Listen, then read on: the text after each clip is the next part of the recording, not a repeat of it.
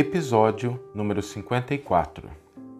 A frase para nossa reflexão de hoje é: Todos sabem principiar o ministério do bem, poucos prosseguem na lide salvadora, raríssimos terminam a tarefa edificante. Essa frase constitui um alerta, porque muitas vezes, ao passarmos por determinadas experiências na vida, elaboramos promessas de modificação de comportamento, alterações de perspectiva, mudanças de atitude. Mas tão logo comecemos a alterar a nossa maneira de pensar, agir e sentir, vêm os primeiros desafios e obstáculos, e não raro abandonamos a tarefa iniciada. É preciso lembrar que toda realização exige perseverança, manter o compromisso e não perder o foco a fim de que se logre atingir o objetivo almejado. É preciso começar e concluir, sob pena de atrair para si mesmo as consequências de pouco ter realizado. Vamos ouvir agora a íntegra do versículo e do comentário do qual a frase foi retirada. Então, ocorrendo provação ou perseguição.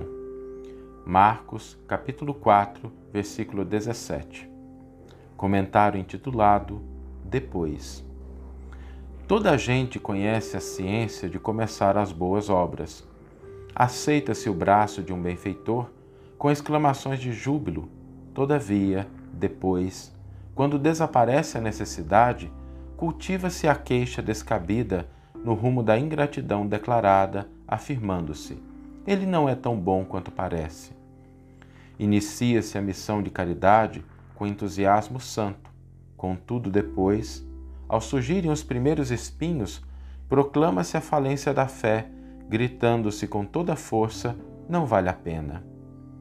Empreende-se a jornada da virtude e aproveita-se o estímulo que o Senhor concede à alma por meio de mil recursos diferentes.